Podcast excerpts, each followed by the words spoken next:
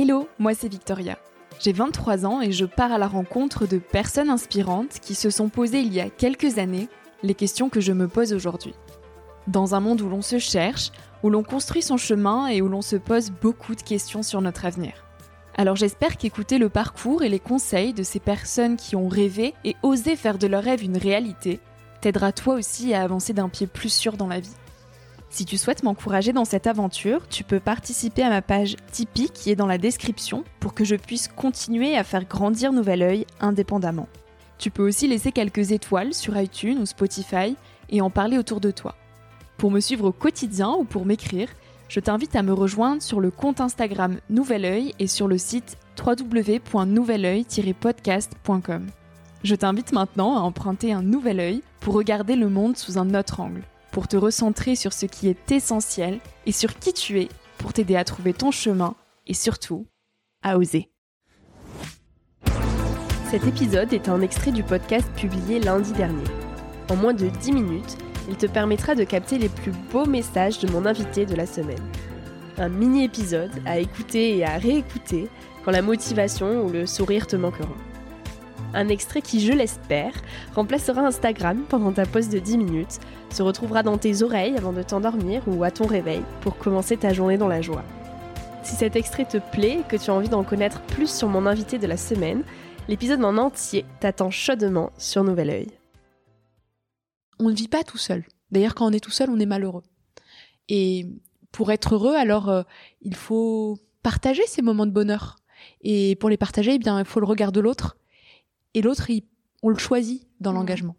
Que ce soit quelqu'un euh, dans une situation de fragilité, que ce soit quelqu'un qui porte le même combat, que ce soit quelqu'un euh, de plus jeune ou de plus âgé que soi, le plus important finalement, c'est que ces regards se croisent, que ces efforts euh, se conjuguent, et on se rend compte que quand, quand on est dans un collectif, son action, elle est tout de suite plus irréversible, plus forte, plus rayonnante. Et, je crois que du coup, l'engagement, oui, c'est la plus belle manière euh, d'être citoyen et d'être vivant. Qu'est-ce que vous avez envie de dire aujourd'hui à ces jeunes euh, à qui on dit quasi quotidiennement qu'est-ce que tu veux faire plus tard et qui n'en ont aucune idée? Soyez heureux. Ayez l'audace de ne pas vous laisser imposer euh, des carcans. Vivez des aventures, vivez des expériences. Ne vous interdisez rien. Le pire du pire du pire, c'est l'autocensure. L'autocensure, c'est euh, le fait de se dire ce n'est pas fait pour moi, ce n'est pas accessible. C'est pas vrai. C'est absolument pas vrai. Tout est une histoire euh, de persévérance, de rencontre, de curiosité.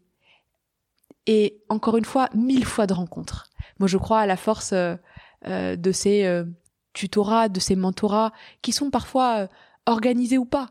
Ça peut être un camarade de promo, ça peut être un voisin, ça peut être un grand frère, ça peut être euh, finalement un collègue de ses parents. En réalité, peu importe.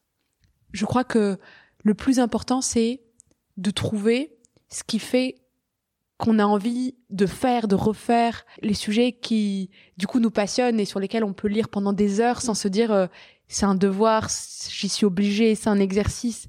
Les sujets qui aiguisent notre euh, appétit de curiosité, les sujets qui nous révoltent, les, les sujets en tout cas qui, à un moment ou un autre, provoque une émotion.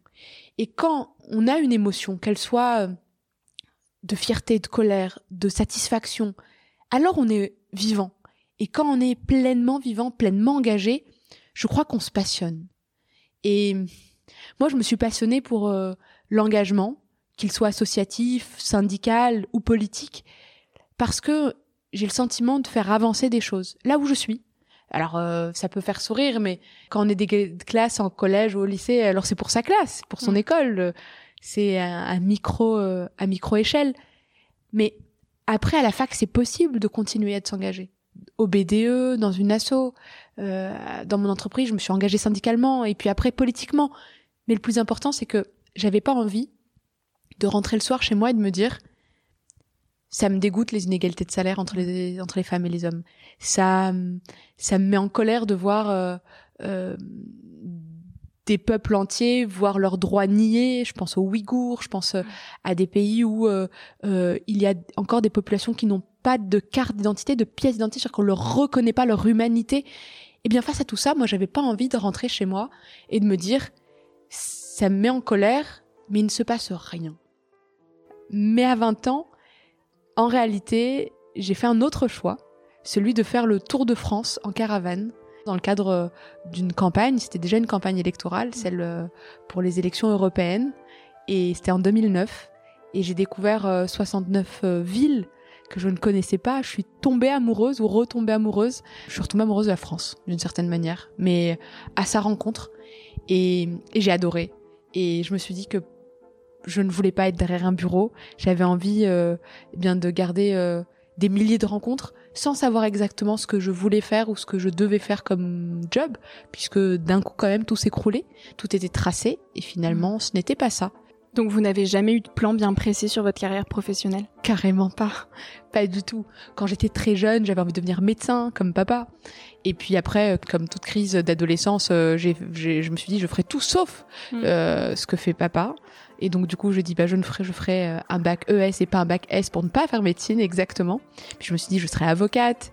Et puis après, je me suis dit un jour je serai journaliste. Et puis un jour j'étais juge et j'avais envie de préparer le concours euh, des cadres Orient, qui est le cadre du ministère des Affaires étrangères, parce que j'avais envie de, défendre euh, des grandes causes, euh, mais en étant dans des ambassades à l'autre bout du monde. Enfin, j'ai eu envie de faire un million de choses sans jamais avoir une, une lecture très claire, en tout cas d'une carrière. Mais j'avais envie d'être fière, fière de me lever le matin, d'être utile. Et c'est le seul point qui a été, je crois, une sorte de fil rouge engagez-vous. C'est certes un leitmotiv, mais engagez-vous. Ayez l'audace de, de, pousser la porte d'une asso, de saisir euh, des organisations, qu'elles soient euh, syndicales, politiques, entrepreneuriales, créer des assos, créer des entreprises, créer des applis, créer des médias, transformer en profondeur ce qui vous tient à cœur. Mais prenez votre place. N'attendez pas qu'on vous la donne. Bousculez les choses. Soyez des acteurs parce que finalement, euh, comme la nature a horreur du vide, plus on est engagé, plus on peut faire avancer les choses, et moins on est malheureux. Et soyez gourmands et curieux des rencontres.